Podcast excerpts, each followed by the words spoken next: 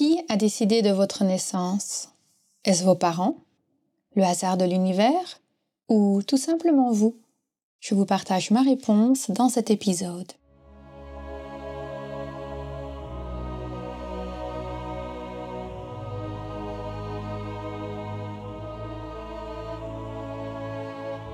Bienvenue sur le podcast Métasensoriel, un espace qui allie science et spiritualité, conscience et subconscience, visible et invisible, afin de vous emmener à la conquête d'une vie pleine de sens.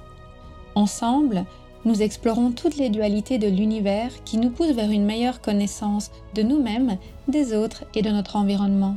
Je m'appelle Aurélie, je suis bio-ingénieure de formation et fondatrice de l'aromacantisme scientifique de l'esprit et spirituel de cœur, j'entremêle savoirs ancestraux et pratiques modernes pour vous reconnecter à l'univers de tous les possibles.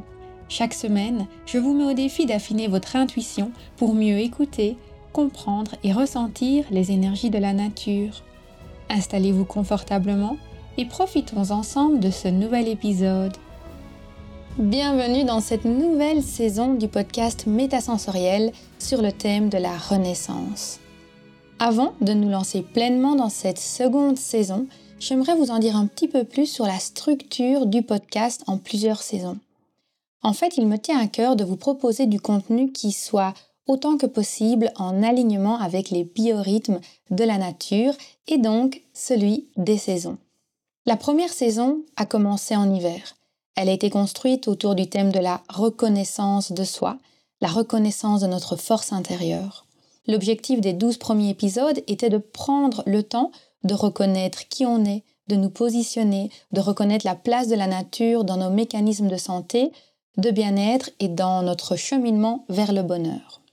Si vous êtes un nouvel éditeur et que vous prenez le train en route, n'hésitez pas à vous abonner au podcast, à laisser un petit commentaire, à aller écouter les podcasts de la première saison et à aller lire leurs articles sur le site internet. Et si vous êtes un auditeur de longue date, je vous remercie pour votre présence et je suis heureuse d'entamer cette nouvelle saison avec vous à mes côtés. Cette seconde saison s'aligne avec l'énergie du printemps et elle est donc tout naturellement axée sur le thème de la renaissance. En fait, si vous prêtez attention autour de vous, notamment au niveau de la nature et des êtres humains, toute naissance nécessite une préparation. Et ce, d'autant plus lorsqu'on a envie que cette naissance soit l'opportunité d'une transformation.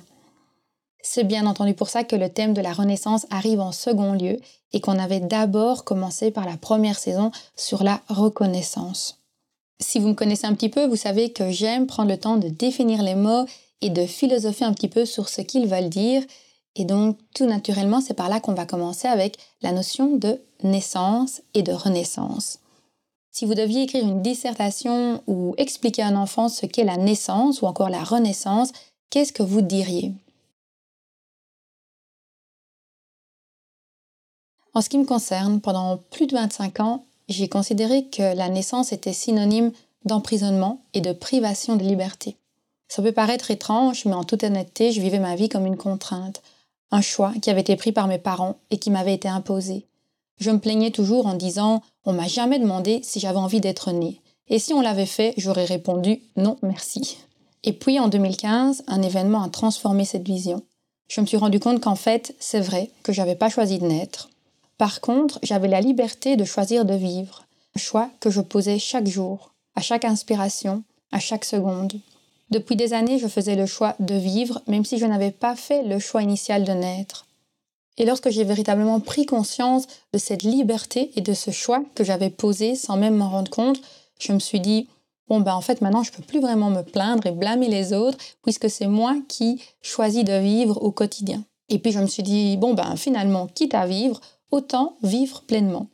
Et c'est comme ça que j'ai enclenché mon propre processus de naissance, ce que j'appelle donc la renaissance. Et je crois que c'est pour moi la grande distinction que je fais entre les deux. La naissance est celle qui a lieu malgré nous, en tout cas qui n'a pas lieu sur le plan de notre conscience. Et la renaissance, c'est vraiment cette naissance que nous choisissons de faire consciemment. Et la renaissance, finalement, à l'image de la naissance, elle ne se fait pas du jour au lendemain, elle prend plusieurs mois. J'ai commencé mon processus de renaissance en faisant le point sur mes valeurs et en revenant à mon identité. Comme je vous le disais dans l'épisode sur l'introspection avec Melissa, je me suis fait un business plan avec ma vie. J'ai décidé de tout restructurer. Et au lieu de me poser la question de savoir quel métier est-ce que je voulais faire, je me suis posé la question du cadre de vie dans lequel j'avais envie de m'épanouir. Et je suis convaincue qu'une fois qu'on pose les bases, qu'on crée ce cadre, en fait, notre métier va se dessiner dans cette structure. Et ce sera beaucoup plus facile de trouver le métier qui vous correspond et qui va vous permettre de vous épanouir, puisque finalement, c'est super important que notre métier soit au service de notre bien-être. Il y a une autre étape qui est super importante dans un processus de renaissance, c'est de prendre le temps de regarder ce qu'on veut conserver. Tout le chemin qu'on a parcouru jusqu'à présent, il détient énormément d'apprentissage, il contient des valeurs, et tout comme des parents qui donnent naissance à un enfant ont envie de transmettre leur savoir, de transmettre leurs valeurs à leur enfant, nous aussi, on a envie, dans notre processus de renaissance, de conserver certaines choses et de nous les transmettre. Faire un petit bilan sur tous nos accomplissements, sur toutes nos forces est super important et je pense qu'il ne faut vraiment pas vouloir tout jeter euh, par la fenêtre et recommencer à zéro. Ça vaut vraiment la peine de s'ancrer dans ce qu'on a déjà accompli. Et il y a une différence par contre avec la notion de naissance, c'est que la renaissance, elle n'est pas un usage unique. C'est sûr qu'un enfant ne naît qu'une fois, mais par contre, nous, on va avoir l'opportunité de pouvoir renaître régulièrement en faisant des bilans, en nous réajustant.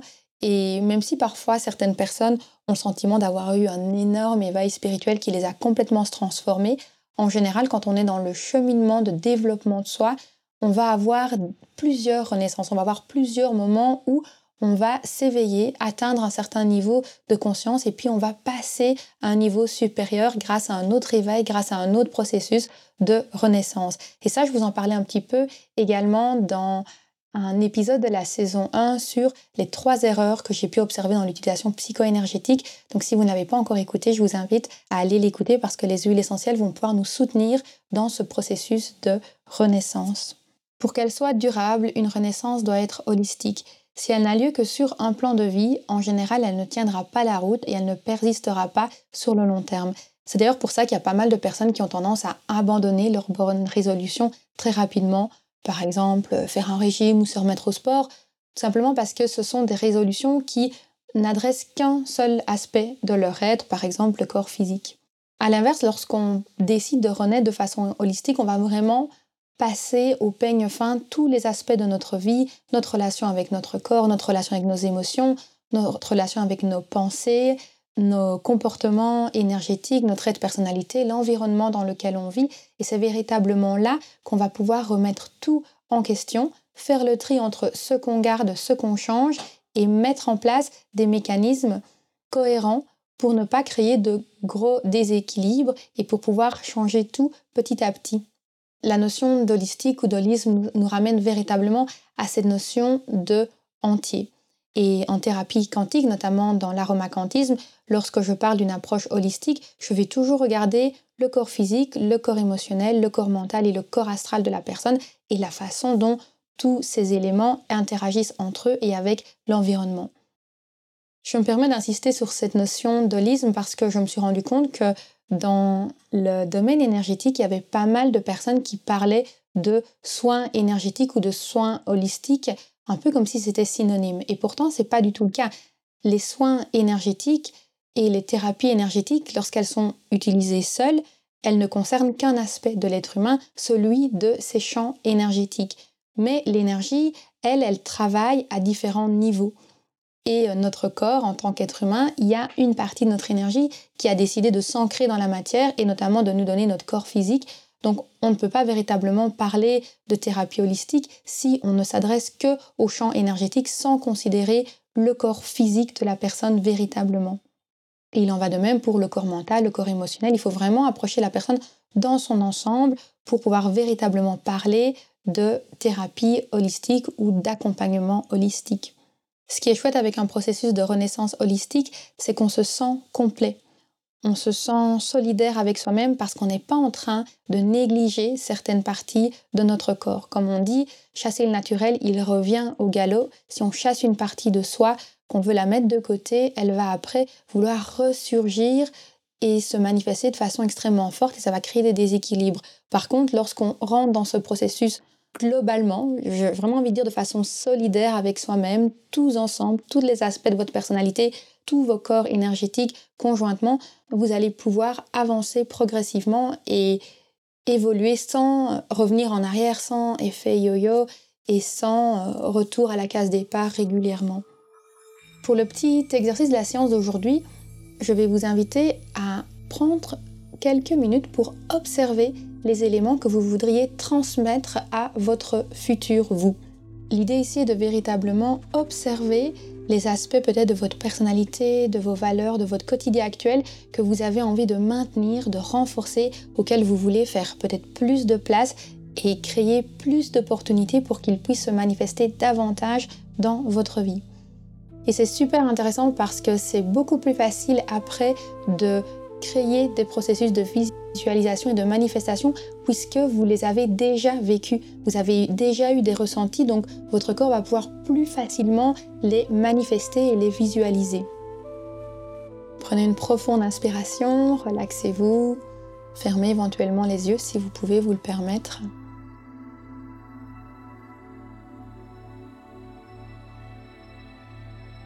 Quelles sont les petites attentions les petits gestes que vous posez envers vous-même et qui symbolisent votre amour pour votre corps. Par corps, j'entends votre corps physique. Comment est-ce que vous en prenez soin de temps à autre et comment est-ce que vous aimeriez davantage en prendre soin à l'avenir?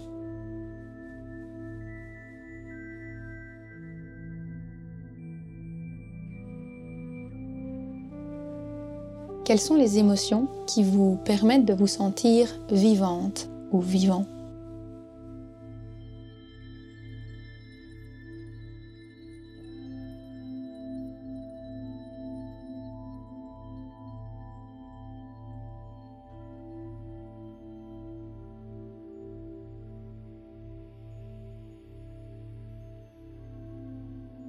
Qu'est-ce que vous avez déjà accompli qui a inspirer d'autres personnes et que vous voudriez continuer à faire pour inspirer encore plus de personnes.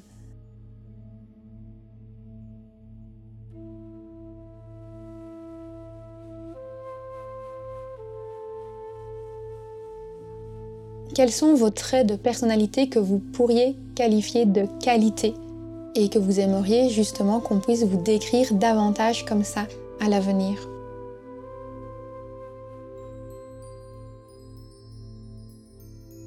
Qu'allez-vous faire pour mettre ces traits de personnalité en avant dans votre quotidien?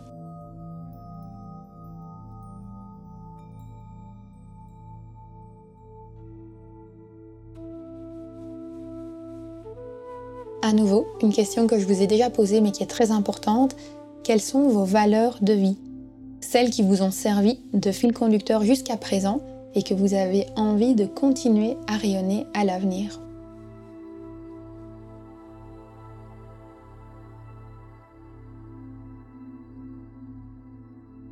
Comme vous devez vous en douter, dans mon processus de renaissance, j'ai changé beaucoup de choses. J'ai vraiment fait un énorme tri, aussi bien de façon intérieure que de façon extérieure.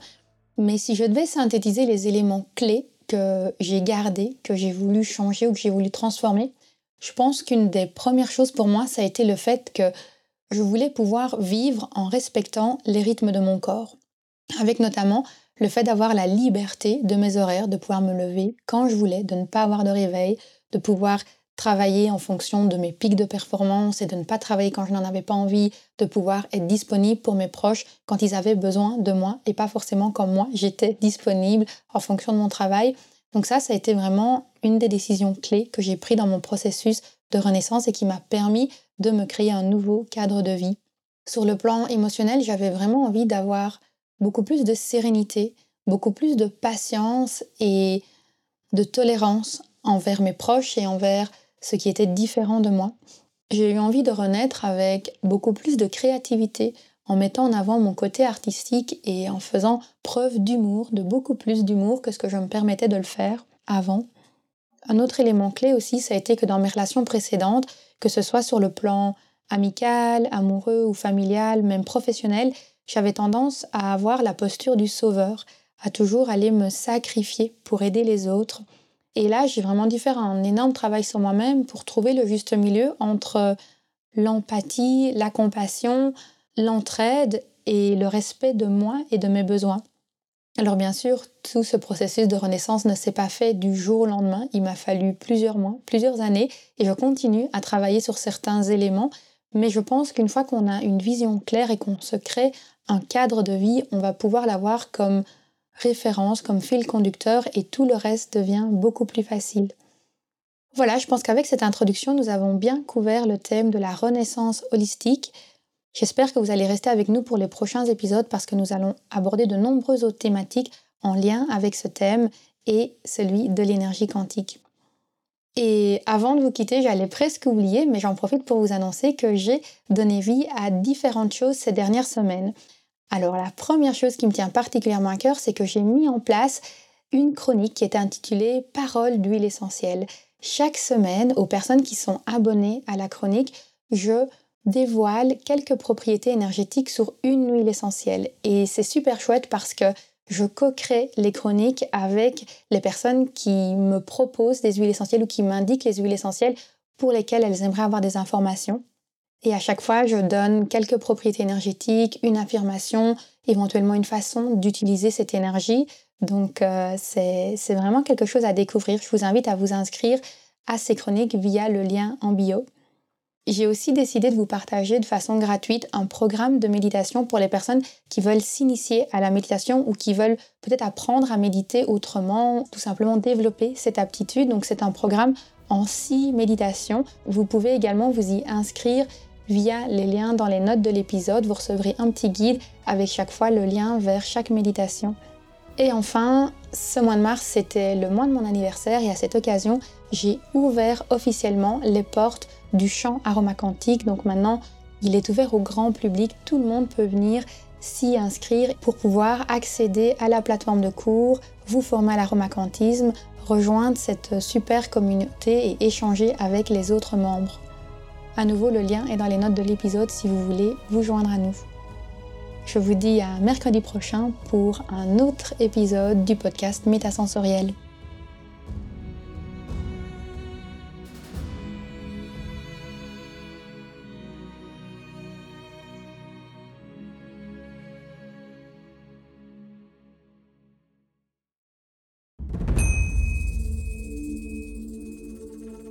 Tu as lancé ton projet bien-être depuis plus de trois mois et que tu as le sentiment que ça n'évolue pas au rythme que tu voudrais, je suis là pour te dire que tu n'es pas seul. Cette sensation d'être freiné avant même d'avoir réussi à faire décoller son business, c'est ce que j'appelle le syndrome post-entrepreneurial. Les symptômes Sentiment de solitude, manque de légitimité, perte de confiance en soi, difficulté à gagner en visibilité et surtout une dépendance financière d'un job alimentaire. Cela se traduit par une incapacité à se démarquer, à innover. Et pire encore, cela bloque totalement le bouche à oreille. Mais ne t'inquiète pas, il y a une lumière au bout du tunnel. Pour faire décoller son business, un jeune entrepreneur doit maîtriser trois ingrédients clés l'expertise, la visibilité et le bouche à oreille. Mais attention, pas n'importe comment, ni dans n'importe quel ordre. Comment faire? Je t'explique tout ça dans une masterclass offerte intitulée Comment booster ton expertise, ta visibilité et le bouche à oreille en 90 jours. Tu y découvriras notamment la méthode coup de cœur et les quatre phases du marketing d'âme à âme pour asseoir ton expertise et gagner en visibilité grâce au bouche à oreille, les secrets d'un entrepreneuriat prospère et les six compétences à maîtriser absolument pour construire un business résilient et évolutif. Les enjeux associés au syndrome post-entrepreneurial qui bloquent les coachs et les thérapeutes après le lancement de leur activité. Et pour finir en beauté, je t'y partagerai les trois phases et les neuf étapes de transformation psycho-énergétique que j'enseigne à mes clients pour accélérer leur succès professionnel. N'attends plus Réserve ta place maintenant sur aromacantisme.com slash masterclass. aromacantisme.com slash masterclass. Cette masterclass est sans aucun doute le déclic dont ton business a besoin. Ensemble, nous pouvons débloquer ton plein potentiel professionnel et booster ton expertise, ta visibilité et le bouche à oreille en 90 jours. Profite de cette masterclass offerte en t'inscrivant immédiatement sur aromacantisme.com slash masterclass.